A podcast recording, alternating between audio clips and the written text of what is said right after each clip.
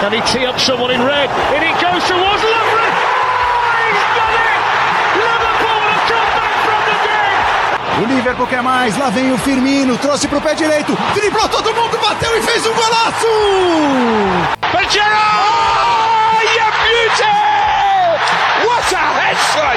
What a head! Corner taken quickly, Origi! Yeah!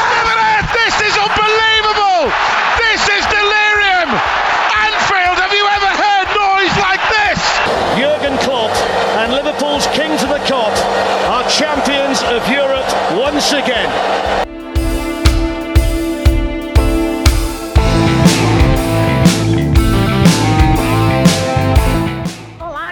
queridíssimos ouvintes do Copcast. Estamos aqui para mais um episódio depois dessa vitória maravilhosa no clássico. Essa vitória que tenho certeza que todo mundo ficou muito feliz. É, pra- estou aqui então para mais um episódio, diretamente do Rio de Janeiro. E comigo eu tenho o Luiz Felipe, lá do Makers Dream Brasil. Fala, Luiz, tudo bom contigo? Tudo ótimo, né? Não tinha como ser diferente depois de uma vitória igual a que a gente presenciou ontem. É, muito feliz aí pelo resultado. Eu queria que fosse um pouquinho mais, mais largo, né? Tô torcendo pra uma goleadazinha só pra, pra ter esse gostinho, mas o resultado foi ótimo. Eu acho que o jeito que o jogo terminou foi até mais prazeroso, sinceramente. Então esse episódio vai estar ótimo pra gente gravar. É, realmente, talvez poderia ter sido um placar um pouquinho mais elástico, mas a gente tá feliz com a vitória, né? E eu também tô aqui com o Igor. Fala, Igor, tudo bem? Tudo bem, Carol? Tudo bem, Luiz? É, e quem tem Maguire tem medo, né? Pra frase começar. Eu acho que esse jogo foi meio que é, o jogo perfeito que eu e o Luiz tinha comentado no pré-jogo pro Tottenham, né? Aquele 1x0 no começo, o gol no final do jogo pra, pra apoteose. Enfim, foi, foi um resultado que, assim, igual o Luiz falou, foi bem prazeroso da forma. Bom, então, como a gente já deu um monte de spoiler, o assunto do episódio de hoje, naturalmente, são as nossas reações com relação ao jogo contra o Manchester United. Então, nós vamos agora para o nosso bloco analisando o jogo do fim de semana.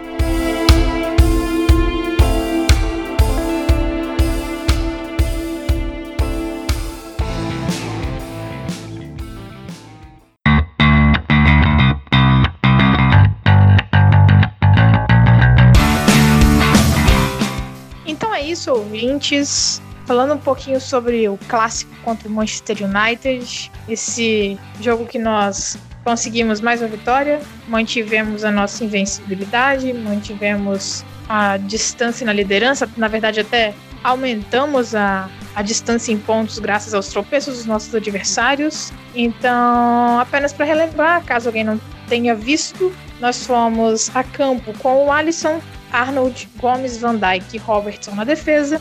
No meio, Henderson, Wijnaldum e Chamberlain. E no ataque, Salah, Firmino e Mané. Felizmente, nós tivemos mais uma vitória, uma vitória por 2 a 0 com gols de Van Dijk e Salah. Gol do Van Dijk no início do jogo e o Salah para fechar a conta já nos acréscimos. É, Uma das coisas que eu já gostaria de destacar, cara, assim, no, episódio é mais um jogo com clean sheet. O sétimo jogo, se eu não me engano, já com clean sheet seguido. É, e esse jogo iguala uma marca que o Liverpool não conseguia alcançar desde 2006, que é essa sequência sem tomar gol. É, a gente, além disso, ainda aumentou a nossa sequência de vitórias no Anfield, aumentou a sequência de invencibilidade, a gente já está há mais de mil dias sem perder em casa. E muito mais também que um ano sem perder na Premier League. Então eu gostaria que vocês já comentassem o que vocês gostariam. É, se possível, até o Igor, que já estava no último episódio, né? Comentar também um pouquinho sobre a formação de meio de campo, que foi uma coisa que a gente discutiu no pré-jogo. Então, fica à vontade, Igor, para fazer as suas ponderações com relação ao, ao clássico. Eu acho que vale destacar, assim, é, como a gente comentou no último, último programa, principalmente a forma com que a escalação do Manchester United ia ditar como seria a partida, é, assim, o resultado da partida, como que o Liverpool iria se postar. E assim, grande maluquice do Solskjaer, né? Ele entrou com uma formação que ele ainda não, não tinha entrado, completamente maluca, mas vale o destaque pro Juan acertando novamente. Ele quis é, amplificar o, o, embate entre os laterais, quis dificultar os, os jogos pelas laterais, é, mas o nosso meio-campo prevaleceu, né? Vale destaque total pro grande jogo, a gente vai falar mais um, pouco mais à frente, mas um jogo espetacular espetacular que fez o Hinaldo. É, gostei também da atuação do, do Chamberlain, apesar dele ter, de ter sido destruído e tudo mais, gostei muito da atuação dele. É, enfim, era o meio campo que a gente previa que ia entrar, né? Era o meio campo que a gente imaginava que ia, que ia começar jogando mesmo. Achei que essa manutenção era uma coisa um pouco previsível, mas ele podia escolher outros por outros caminhos. É que bom que ele manteve esse caminho. Acho que é, você consegue ter uma força de, de marcação e de saída rápida é, na, na recomposição muito forte com esse meio campo. Você tem a velocidade do Chamberlain, que é um jogador que, como a gente comentou, é um jogador que ataca espaços como ninguém. E ele fez isso muito nesse jogo conseguiu atacar espaço mesmo sem a bola, eu acho que isso é importante. Tá? O cara conseguir se movimentar da forma que ele se movimenta sem a bola. E o jogo espetacular do Hinaldo, né? O jogo que deu aula e foi reverenciado em todos os lugares que eu vi o pessoal comentando sobre o jogo, tu comentou a atuação do Renato. Eu acho que é um destaque que a gente pode começar por aí, né? Grande atuação do nosso meio-campo, em geral do time inteiro, assim, né? A gente vai, vai falar mais sobre isso, mas é, o meio-campo realmente ditou como que foi essa partida. Os nossos laterais, eles realmente tiveram mais dificuldade para jogar do que em outras oportunidades, mas é, o meio-campo faz diferença, o nosso meio-campo vem fazendo diferença essa temporada e, inclusive, vamos falar falar também da volta do Fabinho já, né? Vai mais um problema aí pro Klopp, mas por enquanto nosso meio campo vem decidindo as partidas e isso é importante demais. Então, aproveitando que você comentou com relação ao que o Juan apontou no episódio passado sobre a, a escalação do United, como isso poderia eh, influenciar no nosso jogo, né? Só trazendo rapidinho informação da, dos jogadores que iniciaram o jogo pelo nosso rival. Uh, DGE no gol, Lindelof, Maguire e Shaw numa linha de três na defesa, Wambisaka, Fred Matic, Brandon Williams e Andreas Pereira no meio, Daniel James e Martial na frente. É apenas complementando a informação, já que você citou isso na, na sua na, no momento que você comentou sobre o jogo, né? Luiz, eu também gostaria de, de perguntar para você o que, que você achou, quais foram as suas impressões iniciais sobre esse jogo e por mais uma vez um clean sheet que a gente conseguiu aí. É, eu não queria comentar isso antes, né, do jogo, porque eu tinha certeza que eu podia zicar alguma coisa, mas do elenco atual do United já só dois jogadores me assustam é, em termos de, de capacidade de marcar gols. Um deles é o Rashford e o outro é o Martial. É, o Rashford estava fora do jogo e o Martial geralmente não funciona, não funciona bem se ele não estiver tendo serviço. Então é um jogo que eu tinha praticamente certeza que a gente só tomaria gol numa falha nossa. É, o United simplesmente não foi a campo com poder de fogo bastante para incomodar a gente, tanto que não incomodou. Rondou bastante a área, inclusive ali no fim do jogo e tal, mas incomodar mesmo não incomodou. É, como eu disse, eu disse no nosso pré-jogo, é, no episódio é, retrasado, né, que eu fiz eu e o Igor, eu já destacava que também o, o Solskjaer devia começar com três zagueiros e para liberar os dois laterais e forçar esses embates dos laterais. Eu comentei isso também no podcast do, do Red Army Brasil, que eu fui convidado essa semana. Fui convidado semana passada, perdão. Até é, agradecer a Karine aqui pela oportunidade também. É, fazer, a gente fez um pré-jogo lá no, no podcast rival. Mas voltando a falar do jogo aqui, eu acho que esse embate nas laterais foi até certo ponto funcionou porque eu tenho aqui os números da, das perdas de posse e o Robertson e o Arnold foram os dois jogadores que de longe mais perderam a posse no jogo. Lógico, o Robertson e Arnold são os nossos jogadores mais criativos, eles tentam os passes mais incisivos. Então, assim, é, dentro dessas perdas de posse também tem alguns passes errados, alguns passes que eles tentaram, cruzamentos, esse tipo de coisa. Mas ainda assim, o Robertson perdeu a bola 34 vezes, o Arnold 27, e o terceiro colocado, que foi o Pereira, é, isso já do lado do Manchester United, perdeu a posse de bola só 19 vezes. Então, é um número muito grande é, em relação aos outros porque além deles serem jogadores que, que precisam do risco para funcionar, né, eles precisam tentar esse espaço mais arriscado para fazer o livro funcionar, eles foram muito pressionados o jogo todo. É, principalmente o Robertson perdeu bolas muito acima da média do que ele costuma perder. Então, até certo ponto, o United foi bem, né, o Solskjaer foi bem no que ele pensou, só que o que fez a diferença para a gente foi ter o meio campo muito mais dinâmico e ter o Salah em campo também. Então a gente tinha nosso trio de ataque completo, a gente tinha um meio campo, a gente tinha um meio campo muito mais dinâmico do que em comparação ao primeiro jogo contra eles. E a gente aproveitou de uma partida brilhante dos três meio-campistas, né? Henderson, Winaldo e Ox. Eu acho que o Henderson e o Winaldo, qualquer um dos dois pode brigar aí pelo posto de homem do jogo. O Ox jogou um pouco abaixo dos dois, mas ainda assim foi muito bem. Então foi uma partida onde a gente dominou o meio campo porque a gente precisava, até porque nossos laterais não estavam necessariamente num bom dia, apesar da assistência do Arnold no pro primeiro gol. Então eu acho que deu certo até certo ponto que o Solskjaer pensou, só que o nosso time é muito versátil, né? Então a gente tem armas para lidar com praticamente qualquer coisa que jogarem contra a gente. Quando o United tentou pressionar alto, a gente machucou ele com bolas longas. Quando o United recuou, a gente machucava ele com passes curtos, trocas de passe, é, jogadas em velocidade, ultrapassagens, esse tipo de coisa. Então a gente tem um arsenal, um leque de, de armas muito grande aí para machucar o adversário. E por mais que o Solskjaer tenha até certo ponto dificultado a nossa vida, o Liverpool nunca ia perder esse jogo e teve chance para fazer muito mais, inclusive. Só, só desperdiçou bastante. É, realmente, eu acho que esse ponto do, das chances perdidas que você comentou agora no final é bastante importante. Era até a próxima coisa que eu pretendia falar com vocês e discutir. Porque o Liverpool teve bastante chances no primeiro tempo. Eu, eu considerei o primeiro tempo do Liverpool bastante dominante. E a gente teve um gol anulado por uma falta do Van Dijk no De Gea.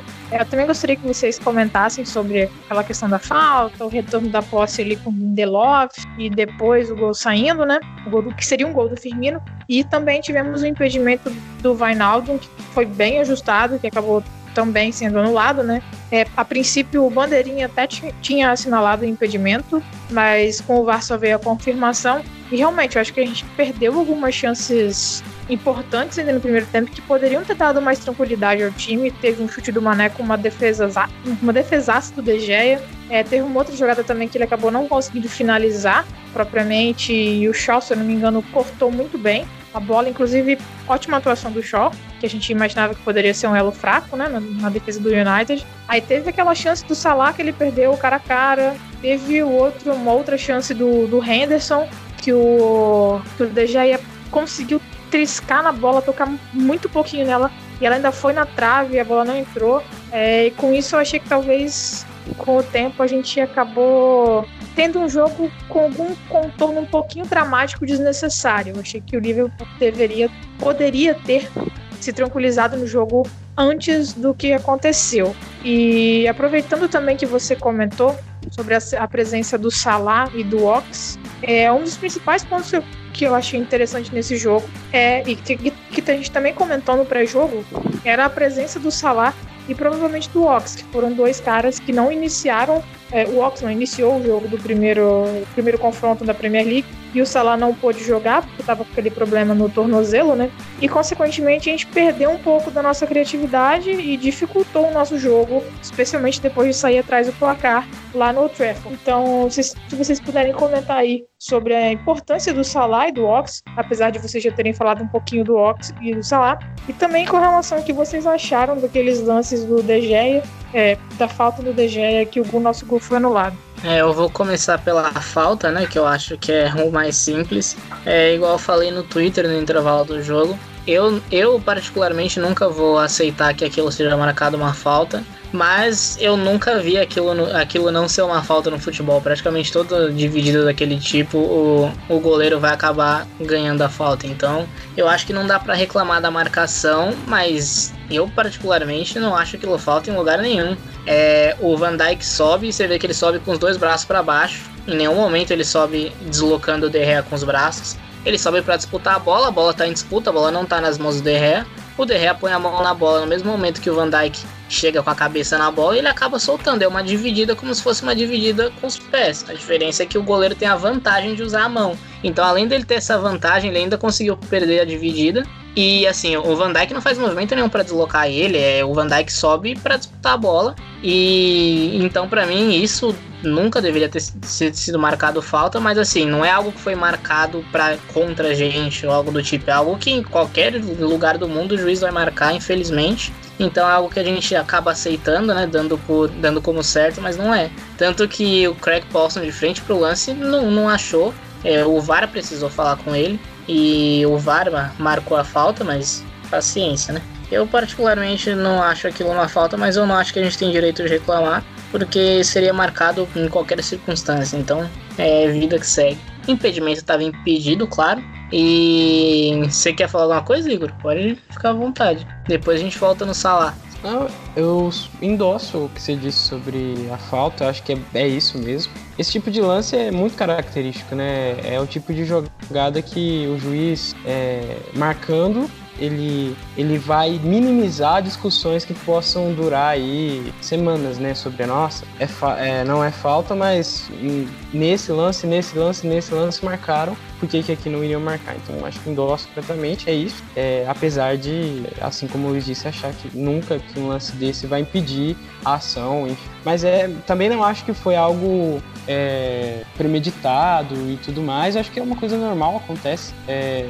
e além de normal, é comum, né? Tipo de lance característico desse tipo de. Infelizmente, estamos sujeitos a isso. É, eu acho que vale a pena esse comentário, porque saiu na imprensa britânica, acho que se não me engano foi o, Gary Neville falou que achava que falta, o Lineker comentou no Twitter, enfim, houve um burburinho ainda assim sobre isso. E muito, eu vi muita gente também comparando a situação com a situação do gol do Fabinho contra o City, em que o Gundogan corta a bola para frente. E eu vi muita gente comparando o corte que o Lindelof, se eu não me engano, deu. Ele jogou, chutou a bola pro lado e possivelmente caracterizando uma nova posse do Liverpool a partir daquele momento. Enfim, eu acho que talvez seria um, um ponto interessante aí em trazer pro episódio de hoje, né? Então, é que desde o começo o VAR foi utilizado para erros claros e óbvios, né? O que é o que eles falam aí, é o que a o que a federação fala, que o VAR está sendo usado para erros claros e óbvios. Se o Possum viu o lance e não achou falta, eu não eu simplesmente não vejo como aquilo pode ter sido caracterizado um erro claro e óbvio, até porque se a gente lembrar no primeiro turno, a falta no Origi não foi marcada exatamente por esse mesmo critério. O Atkinson viu o lance, deixou correr e o VAR disse: "Ah, tem contato, mas você viu o lance e não achou falta, então não é um erro claro e óbvio". Se a gente pensar por esse espectro, o, por esse aspecto, perdão, o gol foi mal anulado. Mas assim, eu, eu não vejo como reclamar desse gol, sinceramente. É, eu acho que é algo que o, que o futebol em si tinha que parar para rever melhor essa regra. É, essa é uma regra não escrita, né? Que o, que o goleiro sempre acaba recebendo essa vantagem. Mas assim, é, eu tava vendo o jogo por, por um link, né? Então tava vendo a transmissão da Sky Sports e até o Roy Keane, que é torcedor fanático do Manchester United, né? Tanto o Roy Keane quanto o Gary Neville se eu não me engano, o Ferdinand, se em, outra, em outro momento também dá uma transmissão, porque ele é de outra emissora, mas o Ferdinand também chegou a se pronunciar em algum outro momento. Praticamente ninguém tinha entendido por que, que aquela falta tinha sido marcada, porque, assim, foi uma disputa, né? Então, se a gente pensar é, no que o VAR, o que o VAR em inglês fala, né, que do erro claro e óbvio, eu acho que não tinha como, como voltar atrás na marcação do gol, mas ah, não dá para reclamar. Eu, eu, tô, eu tô procurando razões aqui, mas não dá para reclamar. A gente pode passar o dia inteiro discutindo isso aqui e a gente vai chegar na conclusão que, que o juiz acabou errando, mas ele errou do jeito que todo mundo erra. Então, paciência. É o tipo de coisa que acontece e, e meio que você não reclama porque pode acontecer contra você e aí se acontecer contra você ia ser completamente dolorido e aí você ia achar injusto e ia querer reclamar contra o mundo. Eu acho que é mais ou menos assim, me coloco nessa situação. Porque se com todo mundo isso é, é invalidado, esse tipo de jogada, por que, que com a gente não iria ser, enfim, né, me colocando do outro lado. Então acho que assim, é o tipo de coisa que infelizmente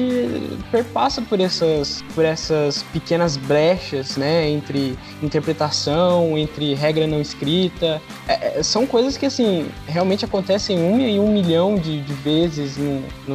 Sei, assim, a possibilidade disso acontecer toda a partida não acontece toda a partida e quando acontece tem que deixar é, por alto, né? Reclamar disso realmente, como o Luiz disse, não é, não é uma, uma coisa que vai fazer isso mudar, porque vai continuar acontecendo. Perfeito, eu também sigo a, a lógica de vocês. É, vamos então partir para a parte mais interessante, que são as atuações do Salah e do Ox no jogo. Eu acho que a gente pode começar falando principalmente pela atuação do Ox, né, para começar assim até numa ordem de meio campo ataque. É, eu acho importante que um jogador como o Ox funcione da forma como ele foi usado no jogo. Exatamente nesse momento de ataque de espaços, né? Um jogador que saiba. É, é, ele acaba sendo meio que um, uma válvula de, de, escape, não de escape, mas uma válvula de criação que acho que poucas referências do mundo, assim, a gente tem. Assim, no digo que ele é um jogador né, top, não, nada, mas é a questão dele ser útil nesse sentido. Que a gente tem um jogador que atualmente faz as funções defensivas com maestria, que é o Anderson, né? Ele, ele controla essa parte do campo. E tem um construtor, é, faz tudo ali no meio campo fantástico, que é o Hinaldo. Você precisa ter um, um, um outro jogador que é, ele não pode ter a, a, característica de um camisa 10, porque um camisa 10 é, é, clássico, um jogador mais parado, que pensa a partida, ele iria atrapalhar as jogadas, ele iria é, atrasar a maioria das, das, das, chances que o time ia construir. E também não pode ser um, um ponto, assim, por dizer assim, né? Um jogador que, que se coloca o tempo inteiro é, aberto. O, o, o Ox ele consegue acelerar pelo meio, isso é uma coisa que é importantíssimo. Ele é um jogador que consegue acelerar as jogadas o tempo todo e isso no nosso esquema de jogo é espetacular. Então vale o destaque, sempre eu faço destaque, apesar de como o Luiz disse, não foi a melhor atuação que ele podia ter feito, né? Dentro do nosso trio de meio campo, acho que realmente ele ficou abaixo do, da atuação do Anderson, que vem jogo após jogo, como a gente vem comentando, fazendo atuações incríveis. E o Hinaldo, para mim, né, até adiantando para muita gente, ele foi o melhor jogador em campo e tudo mais. E mas assim, o Ox, para mim, eu acho que é meio isso, assim, é um jogador que, que ele tem essa função meio que única ali no nosso elenco, tanto que quando ele se machucou a gente teve um problema, né, porque ele vinha muito bem é, na temporada de estreia, fazendo jogos incríveis, metendo gol contra o Manchester City, e a, a lesão dele trouxe um problema que foi meio que é, tenta a tentativa de solucionar foi a contratação do Shaqiri, que como a gente diz aqui é uma tentativa de emular um Chamberlain mais muito mal feita, né? Enfim, é, mas eu acho que é, é, um jogador que é interessantíssimo para esse tipo de jogo. Como a gente comentou no último podcast também, o Manchester United é um time que tem muito erro nesse tipo de, de, de jogada de segunda chance. Então o time ele sofre um ataque, o Manchester United consegue se defender, mas a bola sempre fica com o adversário. E o Liverpool, isso é praticamente a característica primordial do time, né? Essa recuperação na primeira ou na segunda chance é muito rápido e, e atacar os espaços nessas oportunidades. Então, acho que um jogador que é chave para esse esquema funcionar ofensivamente é o Chamberlain, e para mim acho que a gente pode começar fazendo destaque por aí.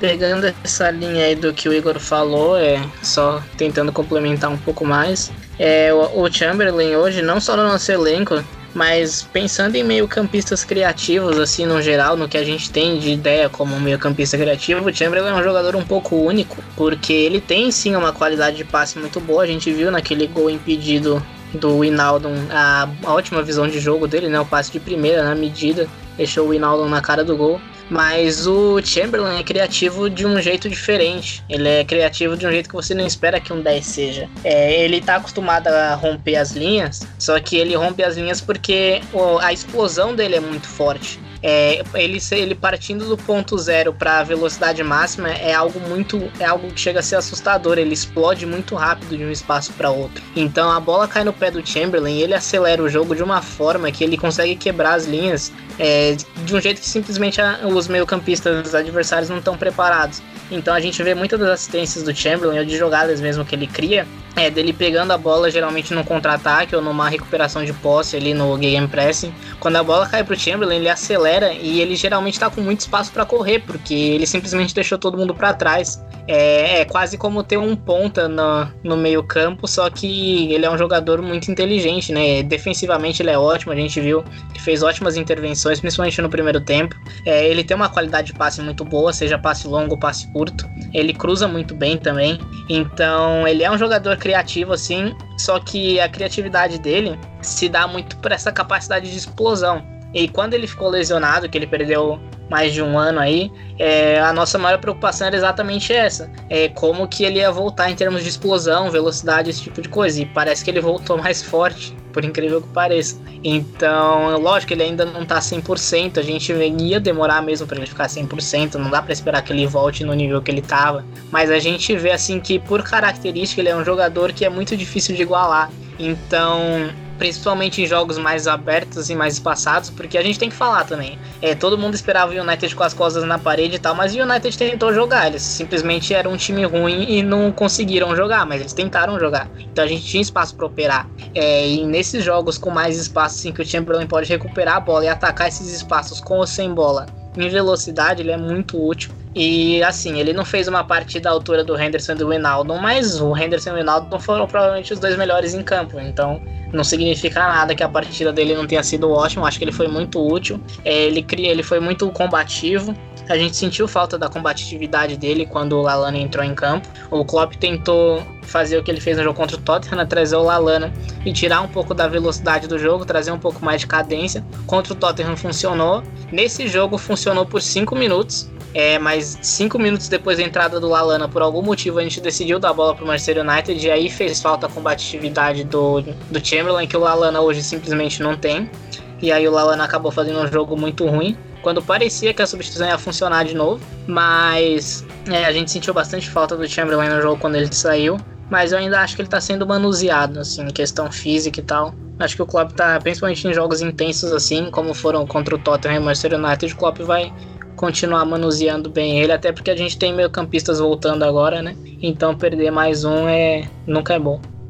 Não, acho que outra coisa que a gente pode fazer um destaque, acho que passou um pouco pela fala do Luiz, é o fato desse Manchester United ser um time muito ruim, né? É uma coisa que acho que a gente pode fazer até um comentário aqui antes de entrar a falar do Salah, que esse time que entrou em campo contra o Liverpool é um, é, é um time bizarro, assim, se você olhar posição por posição, eu até estava comentando no grupo a entrada do, do Martic, por exemplo, né, contra o meio campo do Liverpool, até para manter no mesmo, no mesmo assunto. O Martic entrar no jogo desse, né, desse nível, com a temporada que ele faz, com o nível físico que ele já demonstra, já não é dessa temporada, mostra um pouco da falta de elenco, né, a gente sabe, o McTominay, McTominay é, acabou é, se lesionando, mas mesmo assim, é, é, é uma forma de que mostra esse esgotamento do elenco do Manchester United. A gente olha pro ataque do time, a gente vê o Andréas Pereira como camisa 10, e assim, é, eu sei que tem muita gente é, nesse, da galera que curte Premier League, que gosta do Andréas Pereira pelo fato de ser brasileiro, mas assim, cara, ele é um jogador que tem limitações muito sérias de criação. Então, quando a gente coloca ele no embate contra o meio-campo, e como o Luiz fez bem o destaque, tem dois jogadores tão predominantemente combativos como o Hinaldo e, e Anderson, e além do Chamberlain, claro, mas principalmente esses dois jogadores, né, que vão fazer o combate mais direto com ele, é você vê como que ele tem dificuldade, né, como que ele acaba sendo engolido, porque fisicamente falta, ele não é um jogador que fisicamente vai se destacar, tecnicamente talvez falte um talento assim de, de super de super estrela ou não, mas sabe que aquele talento que diferencia um, um, jogador de ataque. Ele é um jogador que assim, ok, ele consegue, ele se esforça, mas falta. E aí você olha para esse time do United e você vê que realmente é um time meio sem caminho, né, nesse, nesse, nessa metade da temporada. A gente não sabe o que pode, como pode terminar a temporada do United e como isso pode reverberar em outros momentos. Eu acho que vale fazer esse destaque, porque é, quando a gente é, conversa sobre o clássico Manchester United Liverpool, a gente sempre fala de embate de, de esquadrões, a gente sempre fala de embate de clubes de times históricos, elencos, e dessa vez a gente viu, é, apesar do resultado ser magro, a gente viu um, uma imposição é, até meio de astral diferente. Era, era um time muito maior, assim, de, de outro patamar mesmo de futebol, jogando com um time que realmente tentou jogar, mas isso, isso é o mais triste quando se fala de um time da altura do Manchester United. É um time que tenta jogar, mas com a história que tem o time, com o tamanho que tem, não era para ser assim, né? Não era para tentar jogar contra o Liverpool, é para jogar de igual para igual. E não foi o que aconteceu. Então acho que vale fazer esse destaque para a fase realmente tenebrosa que vive o time do Manchester United.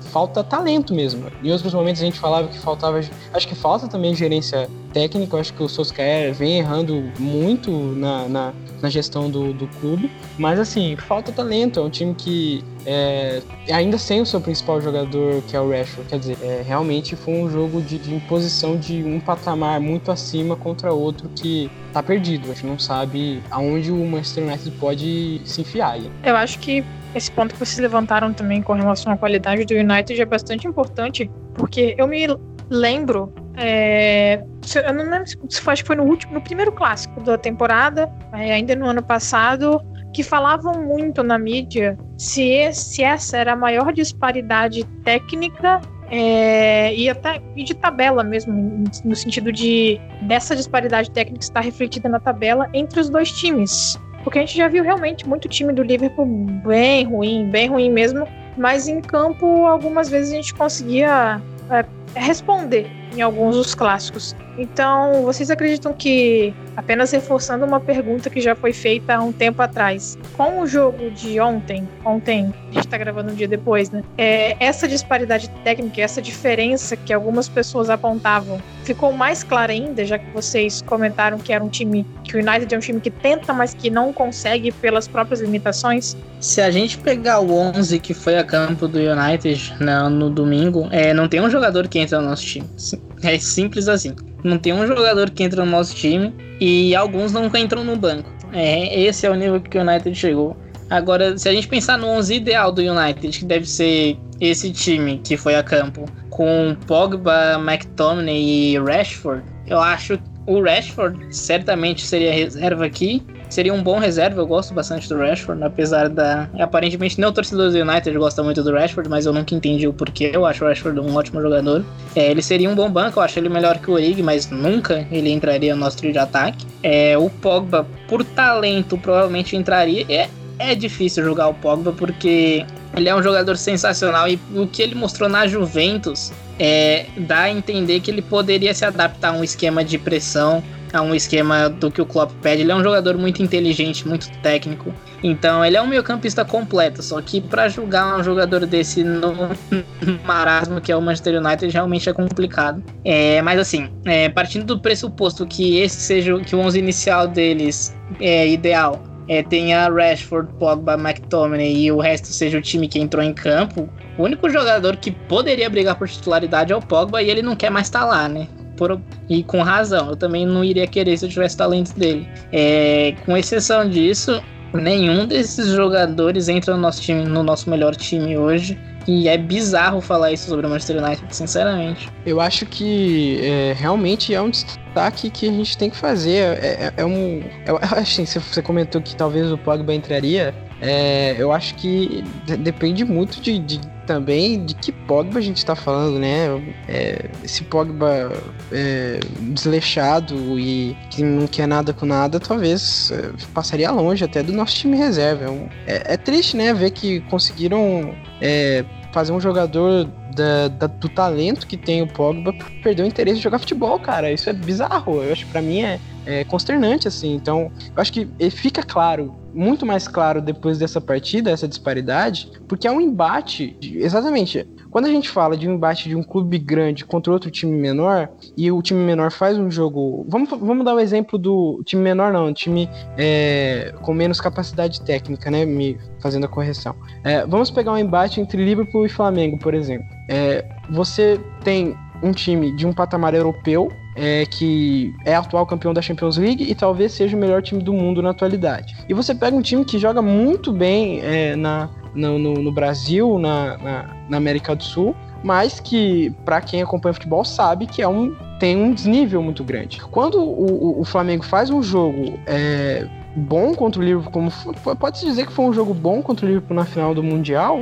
é, vira um grande feito, né? O grande feito, um time com as capacidades inferiores, conseguiu fazer um grande jogo e, e, e tudo mais. Quando, ou seja, vira um grande feito o time com as capacidades inferiores jogar é, bem contra um time de um patamar muito superior. Para mim foi mais ou menos isso que aconteceu contra o Manchester United, com ainda a, a o acréscimo de ser um clássico, o maior clássico da Inglaterra. É, que você fez, acho que um, um, o comentário foi muito pertinente no sentido de falar que a gente já teve momentos é, muito ruins, né? É, talvez até parecidíssimos com esses que o United vive. E a gente sabe como que é. É muito complicado quando você joga contra um, um outro clube em que sua única esperança é, ah, fizemos um grande jogo, perdemos, mas fizemos um grande jogo, né? Então, é, perdemos, mas jogamos de igual para igual. Isso para um time como o Manchester United não deve ser referência, né? Isso é realmente mostra um pouco sobre esses últimos anos aí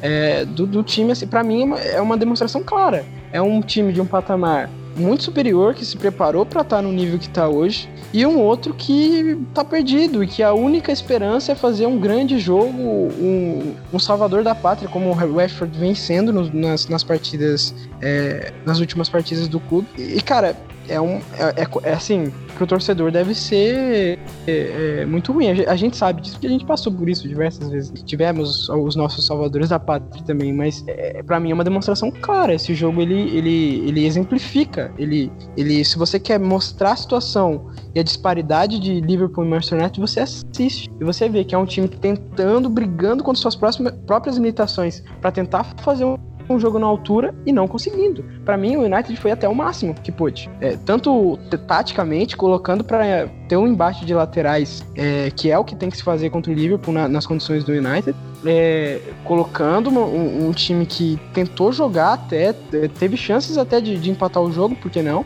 Mas não conseguiu, não teve forças para isso. Para mim é simples, eu acho que é um exemplifica é, claramente essa disparidade. Já pegando o gancho aqui, já que a gente está falando do jogo em si, vamos retomar a pergunta inicial, né? Vamos falar do Salah, porque ele brincou no pré-jogo e eu até imaginei que isso ia dar uma merda grande. É, ele deu uma entrevista no pré-jogo é, onde a repórter perguntou para ele sobre o jogo contra o United. É, e ela comentou que o United era o único time que tinha tirado pontos do Liverpool na liga. E o Salah deu risada e falou: É porque eu não joguei. É, e os dois começaram a dar risada. Eu pensei, nossa senhora, ele podia não ter dito isso. Mas apesar de ter dado muita risada também. Mas a partida do Salah foi gigante e eu tô muito feliz que ele fez aquele gol porque eu tenho certeza que se, que se o jogo acaba 1 a 0 o que a gente, a gente não ia ouvir nada de positivo essa semana. Tudo que a gente ouvia era sobre o gol que o Salah perdeu. E, e assim, é, a partida dele foi gigante. Ele não, mere, ele não merece ficar taxado por aquele gol perdido. Então, o momento do, do segundo gol, para mim, além de grande alegria, grande êxtase, foi um grande alívio. Porque seria muito injusto o Salah ficar marcado por causa daquele gol que ele perdeu. É, desde o primeiro tempo a gente via o trabalho que ele deu pro Shaw e pro Williams. É, toda vez que ele pegava na bola, os dois dobravam nele. Isso quando não vinha o Maguire também na, na ajuda. É, o Salah deu muito trabalho pro Williams o jogo inteiro. Você viu que o lateral dele saiu exausto de campo. O Luke Shaw saiu amarelado e não conseguia acompanhar o Salah. Foi bizarro. O Salah causou um inferno na defesa do United, esticando eles a todo tempo, abrir espaço com velocidade, conseguia fazer o pivô. É, ele deixou o Sal, ele deixou o Firmino e o Mané na cara do gol duas, uma vez cada. É, uma o Firmino acabou passando um pouco da bola e a outra foi aquela que o Mané chutou em cima do Derré, tudo isso no primeiro tempo. Daí o Salah acabou perdendo o próprio gol e a gente começou a jogar menos com a bola, mas a gente viu o Salah muito, muito combativo também. É, não sei exatamente porque a gente sabe que ele é o jogador que, que trabalha muito no, no, terço, no terço final do campo. Só que a partir do momento que a gente tá sem a bola, geralmente ele é o jogador do contra-ataque, então ele não volta tanto. Ontem, é, por algum motivo, não sei, é, o Klopp decidiu que ele ia continuar fazendo o corredor em vez de fazer o centro. A gente viu o Salah voltando muito. É, a gente viu o Salah já por volta dos 80 minutos. Eu revi o VT do jogo para ter certeza, mas por volta dos 80 minutos o Salah estava dentro da nossa própria área tirando bola. Então é algo que a gente não vê geralmente, ele é a válvula de escape, né? Mas ele trabalhou muito sem a bola. É, ele deu muito trabalho para a defesa do United. Ele criou duas boas chances que deveriam ter sido marcadas. Ele perdeu um gol inacreditável. Acho que não tem como, como dar desculpa pro gol que ele perdeu, mas acontece. É, a marca dos melhores jogadores é não se abater pelos erros, né? A gente já viu o Salah contra o Salzburg perder gol atrás de gol atrás de gol e fazer um gol que ninguém acreditava que dava para fazer. É mesma coisa agora contra o United. Ele perdeu chances mas ele continuou, ele continuou focado no jogo, continuou focado no, é, no que tinha que fazer. E quando outra chance apareceu, ele simplesmente guardou. E isso é o que a gente espera dos melhores jogadores. É, eu acho que o Salah foi o melhor do trio para mim em campo e até com certa vantagem. Não acho que ninguém tenha ido particularmente mal, mano. É, foi um pouco sumido né, nos minutos iniciais, mas no fim do primeiro tempo e no começo do segundo ele já estava aterrorizando a defesa do United de novo. Perdeu alguns gols também, acontece. É, a gente tem que a gente tem que acostumar com a ideia de que todo bom jogador perde gol. Todo goleador perde gol. É, então, é, o Salah e o Mané vão perder gols. Vai ter jogos que eles vão chutar tudo para fora. Vai ter jogos que você vai querer matar eles, mas eles simplesmente vão sempre entregar o que você espera no fim das contas. Então, acho que a partida do Salah foi ótima. Ele fez muita diferença é, em relação ao jogo inicial que a gente não teve ele. E foi um dos grandes motivos pelo qual o United também não conseguiu ficar naquela forma compacta, né? Como no primeiro jogo.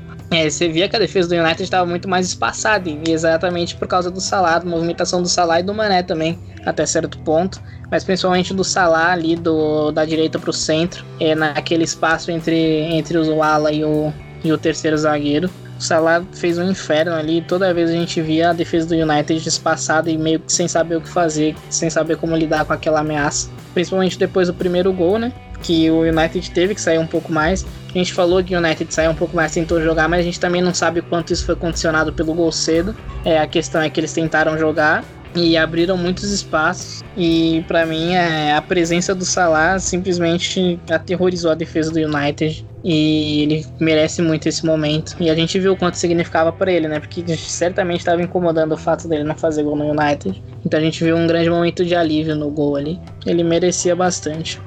Eu acho que é, é, isso, acho que a análise perfeita do, do Luiz, acho que dá para trazer alguns números aqui do Salah interessantíssimos, né? Que o número que eu vi aqui muito muito legal que ele é o jogador, né? Acho que isso a gente sabe, mas enfim, ele é o jogador que tem mais gols na Premier League nas últimas três temporadas, nas três temporadas dele no, no Liverpool, ele tem 65 gols e ele tem a segunda melhor média de gols nessas três temporadas, né?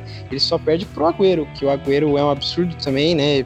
É, joga menos jogos do que deveria e faz bastante gols, né? Que é o terceiro da lista com 57. O Salah tem 65 gols já em 93 jogos, tem 0,70 de média, né? O, o Agüero, por exemplo, tem 0,76. E em sexto aparece o Mané, com é, 43 gols em 86 jogos, né? Com a média de 0,50 ele é o que tem a menor média. Isso é um pouco esperado, né? Quem conhece o Mané sabe que é mais ou menos assim mesmo. Se ele não fosse, eu tenho uma frase que se o Mané não fosse maluco, ele já teria, ele seria o maior artilheiro, ele ganharia uma chuteira de ouro porque perde muito gol. Mas enfim, vamos, vamos até o, um pouco ao Salah, né? Eu acho que outro número legal também é que ele igualou agora ao Mané em número de gols, né, nessa, nessa Premier League, 11 gols para cada nessa temporada. E é, é, como a gente disse no, no outro comentário, não, a gente não tem o, o, artilheiro da Premier League, né? Não é, não é jogador do Liverpool, mas a gente tem é, três jogadores que somados têm 29 gols, acho que são os, os três, né? O, o Firmino, o Mané e o Salah. Então, quando a gente sempre vai ter um que vai fazer um jogo melhor. E eu acho, como o Luiz bem disse, o melhor em campo do trio foi o Salah nessa, nesse, nessa partida, né? É, aplicação tática fantástica. É um jogador que, é, ofensivamente, talvez seja a sua grande qualidade, mesmo assim, né? Ele, ele é fenomenal, ele é avassalador, acho que é uma palavra que pode definir um pouco o que o Salah é nos, nos metros finais de campo, né? Quando ele realmente aprendeu a, a usar sua energia para finalizar e não para correr igual um, um, louco, ele virou esse fenômeno que ele é hoje. É um fenômeno que é muito bom que ele tenha caído no nosso time. Realmente, acho que é isso que eu posso dizer. É um jogador que ele, parece que ele é feito para esse, esse esquema, né? Ele é feito para jogar nessa com esse pouco espaço às vezes que ele vai ter para acelerar e ele vai conseguir acelerar. Às vezes, com muito espaço, ele vai conseguir também, como foi o lance do gol, né? Então, é, jogar um jogador que consegue jogar no espaço curto como ele joga e ao mesmo tempo consegue ter a aceleração que ele tem com o campo é, é avassalador, é, é fantástico assim você ter um jogador como esse jogando pela ponta direita do seu time. E, e eu acho que eu vou fazer também um destaque pro lance do gol, né?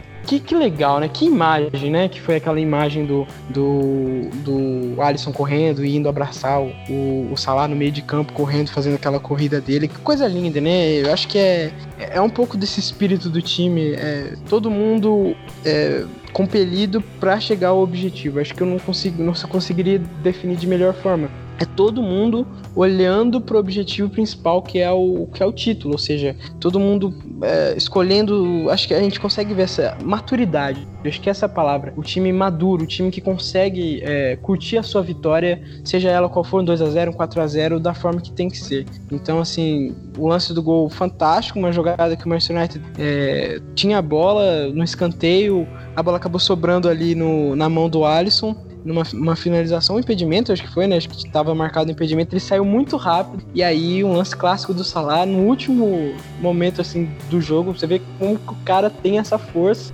de, de, de, de, de ir ombro a ombro com o Williams até o final conseguir ganhar do jogador mais jovem que ele e, e ir para dentro do gol e fazer o gol no DG, que vinha fazendo uma grande partida, inclusive. É, é fantástico. O Salah é um jogador que a gente tem que agradecer por ele estar tá conseguindo ter essa fase da carreira no Liverpool. É, ele parece que ele foi feito para jogar dentro desse esquema, né? É, é incrível, incrível. É só complementando a informação, o Salah chegou a 65 gols na Primeira League com a camisa do Liverpool e empatou o número de gols do Fernando Torres, que só que com nove jogos a menos, né? É, o que é bizarro, porque o Fernando Torres era o terceiro melhor do jogador do mundo quando estava aqui, era o melhor centroavante do mundo com sobras e o Salah com nove jogos de, de vantagem empatou o número que ele tinha de gols. É, o Salah é, a gente, sinceramente, a gente o Salah merecia mais amor do que, do que ele recebe. Eu já falei isso antes, vou continuar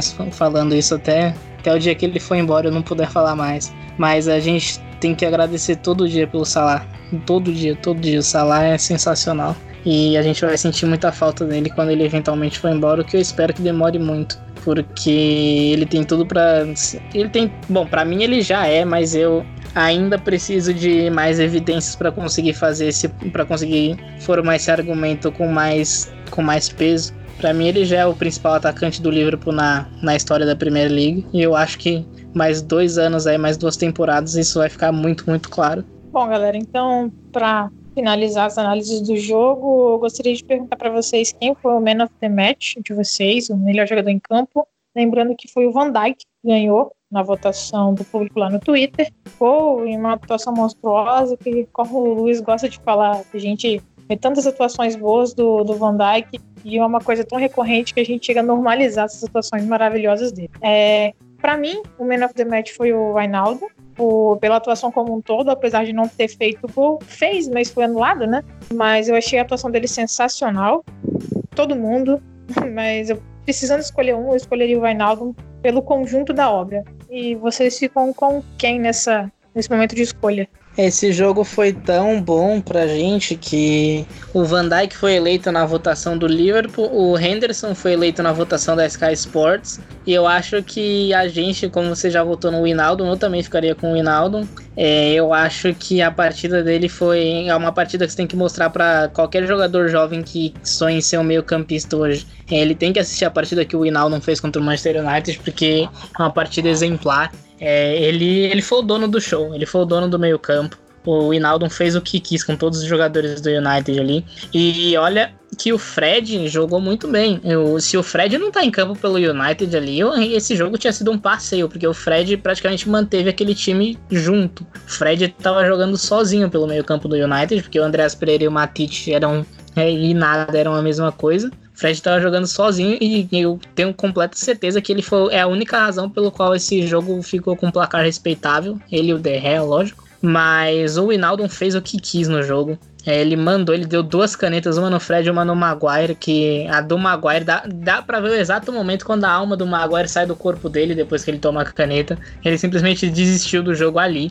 E foi bizarro, foi na chance que o Mané acabou desperdiçando, numa das chances que o Mané acabou desperdiçando já no segundo tempo, é, que também merecia um gol só pela jogada. Mas o Winaldo foi sensacional. Acho que é a partida exemplar para qualquer meio-campista aí que, que queira, queira jogar futebol profissionalmente no futuro. A gente tem que mostrar o que o Winaldo fez. Mas também vou falar do Van Dijk, né? Porque, como você falou muito bem, é algo que eu digo há muito tempo a gente está normalizando, é, a gente tá normalizando o que ele faz e não deveria, porque ele, ele foi intocável, ele intocável no jogo, ele fez o gol, ele não deixou passar absolutamente nada por ele no segundo tempo. É, o United estava tentando atacar, o United rondava a nossa área, mas nunca chegava com perigo, muito por causa dele. A partida do Joe Gomes também foi ótima. Ele tem pelo menos duas interceptações ali que o Marshall e o James iam sair na cara do gol se o Gomes não faz aquelas intervenções, mas ele conseguiu se sair muito bem. Então, é assim, a gente pode escolher pelo menos uns quatro jogadores aí, acho que vai estar justo para todo mundo, mas eu vou ficar com o Inaldo também. A partida dele é algo para os livros de história. Eu eu vou pensar um pouco aqui, mas assim, eu acho que é o Inaldo, o nome que a gente poderia fechar, mas para votar mesmo e para abrir até mais essa lista aí, eu vou fechar na lista com o Salah. Até por, por, pela frase que o, que o Luiz disse que a gente deveria amar mais o Salah, isso é pura verdade, cara. Eu acho que a gente cai muito na conversinha da galera que odeia ele, porque é, ele realmente tem essa coisa é, um pouco, às vezes, soberba ali, mas é um pouco de brincadeira também, é o jeito dele, mas a galera não gosta. Eu conheço muita gente, torcedores de outros times ingleses, que odeiam completamente o Salah. Eu acho que também porque eu acho que ele já fez gol contra quase todos, né, os grandes. Acho que contra os grandes ele já fez em todos. Então, assim, é, eu, eu fico com o Salah porque jogos contra o Manchester United são jogos que definem um pouco é, o quão na, na, na categoria do, do, dos craques aí o, esses jogadores vão estar, assim, esses grandes jogadores. Eu acho que, acho que foi o primeiro gol do, do, do Salah contra o United. Não sei, o Luiz pode me corrigir, corrigir depois, mas eu acho que até por, essa, por esse fato eu fico com, com o Salah como melhor, melhor em campo.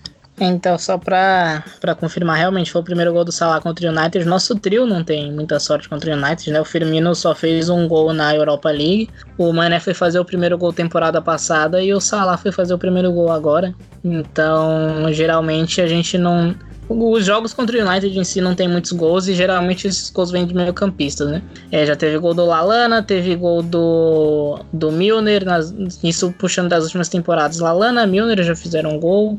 É, teve gol contra também no jogo que a gente perdeu, então a gente não costuma ter muita sorte contra o United, a gente sabe disso. E até por isso esse jogo foi sensacional.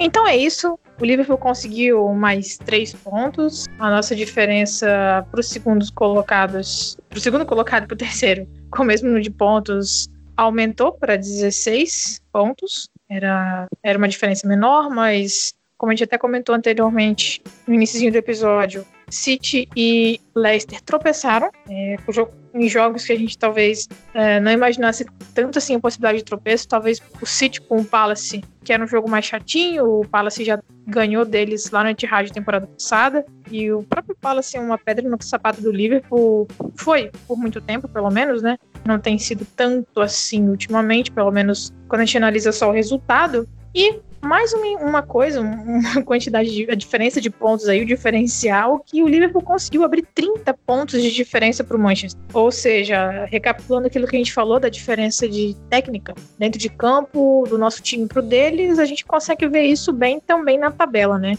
São 30 pontos de diferença uh, e a gente imagina que isso só tenda a aumentar.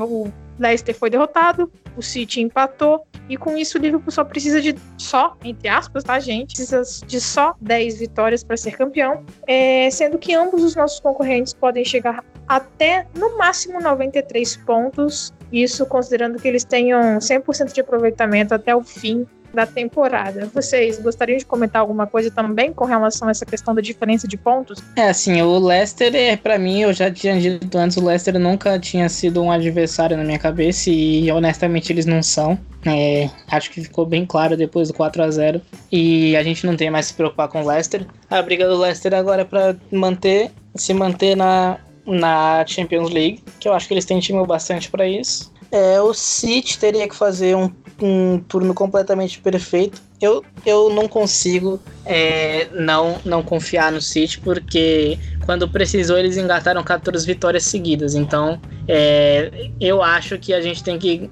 conseguir essas 10 vitórias antes de falar qualquer coisa. O City deve tropeçar de novo. Isso aí é mais, é mais medo inconsequente nosso do que outra coisa, por causa de, de outras. De, de traumas passados que a gente teve, né? Mas, assim, logicamente, o City não vai fazer um, um turno perfeito, é, por mais que eles tenham capacidade para isso. E o Liverpool tem que focar nele mesmo. É, a gente está fazendo contas aqui. É, se a gente ganhar os próximos nove jogos, a gente chega no Etihad brigando pelo. A gente chega no Etihad podendo ser campeão lá ou já sendo campeão. É, o que traz alguns cenários interessantes para a gente, né? Porque a gente tem perto do, do que a gente planeja ser campeão aí, contando que tudo dê certo. A gente tem um jogo no Goodson Park e a gente tem um jogo contra o Manchester City no Etihad. É, e eu até queria trazer uma, um, uma enquete aqui para vocês bem rápida, é, para saber o que seria mais prazeroso para vocês. É, porque eu pensei em quatro cenários. O primeiro cenário é a gente ser campeão no Goodson Park, que é um pouco mais complicado. por causa da proximidade do jogo, mas é possível. É, o segundo é a gente ser campeão antes do jogo no Goodson Park e chegar no Goodson Park e o Everton ter que fazer um guard of honor pra gente, vai aplaudir a gente quando a gente entrar em campo. É, ser campeão no Etihad ou ser campeão um jogo antes do Etihad e ver o elenco do City inteiro aplaudindo a gente no Guard of Honor. Então eu queria saber o que, que daria mais prazer para vocês nesses quatro possíveis cenários. Para mim a resposta é muito fácil. Acho que é o, o quarto cenário é, é espetacular. Assim, ver o, o Guardiola tendo. Não sei se o Guardiola vai aplaudir, provavelmente vai ter que aplaudir. Acho que até ele vai aplaudir, mas vai ser muito legal. Nossa, vai ser espetacular. É, eu voto nesse cenário completamente, fazendo comentários sobre essa situação. Eu, eu acho inacreditável é uma coisa assim que. É uma, uma campanha que o Luiz né, falou que a gente normaliza a atuação do Van Dyke. Nessas últimas duas temporadas, a gente, vem normalizando temporadas inacreditáveis né, é, do Liverpool, né? O City fez uma temporada melhor que a nossa, mas por dois pontos na temporada passada, cara. Foi uma temporada inacreditável mesmo, né? É uma coisa que olha para os números e, e olha para a qualidade que a, que a liga tem e você não, não acredita. Quer dizer, acredita porque está acontecendo, mas é, a gente, porque a gente normalizou e, e, e, isso, jogo a jogo, a gente vê que esse time realmente é capaz, mas é uma coisa absolutamente incrível. São 16 pontos no meio da temporada, cara. É realmente um absurdo. Eu acho que faço esse comentário e eu acho que o quarto cenário seria espetacular. Ver a galera batendo palminha, com o Salah provavelmente com aquele sorriso bem debochadinho, e seria, seria fantástico. Olha, eu vou ser bem sincera com vocês. Uh, eu gostaria muito de, de que acontecesse esse quarto cenário, mas eu vou, vou pensar de uma forma um pouquinho mais. É, talvez até prepotente, sei lá, mas assim, pensando no sentido do, do nosso calendário, é, talvez se a gente conseguisse já chegar para esse jogo contra o Everton campeão, seria mais interessante do ponto de vista de que daí para frente a gente não precisaria tanto, tanto foco assim na Premier League e a gente poderia, é, talvez, já com ela na mão, ficar mais tranquilo e usar a nossa força máxima majoritariamente na Champions. Porque eu sei que a gente é um título que nós ganhamos temporada passada, mas título nunca é demais. Então, se a gente conseguisse já também ganhar ou contra o Everton ou é, antes do jogo contra o Everton, eu acho difícil, mas quem sabe o City e o Leicester não possam perder mais pontos, né? Mas eu acho que qualquer um desses cenários eu ficaria muito feliz também, porque querendo ou não é, é, é, título. Mas de fato, eu tenho que concordar com o Igor que ver o City aplaudindo a gente campeão é, e ver o Guardiola aplaudindo a gente ser campeão na casa, chegando na casa deles campeão seria sensacional também. É um cenário que eu tava. que eu desenhei muito na minha cabeça. Mas eu honestamente não sei qual, qual a minha resposta ainda. Eu acho que.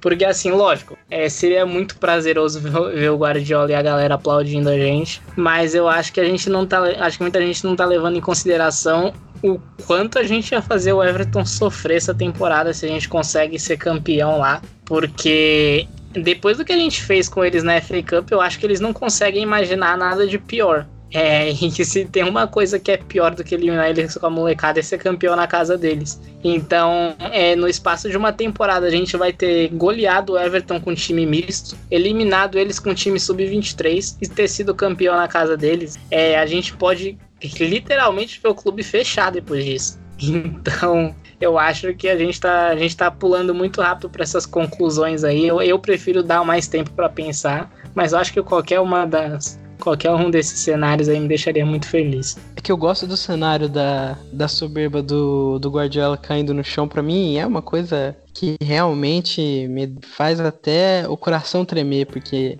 a gente, a gente se acostumou com isso, né? Com não só a soberba dele e tal, mas também da torcida, enfim, é, a atmosfera do Twitter, né, do, do, dos torcedores do City, do City também me deixa um pouco. Por isso que eu fui pra conclusão logo dire... direto, assim, só não consegui nem pensar, mas realmente. É, qualquer cenário, na verdade, desses aí seria extremamente prazeroso, né?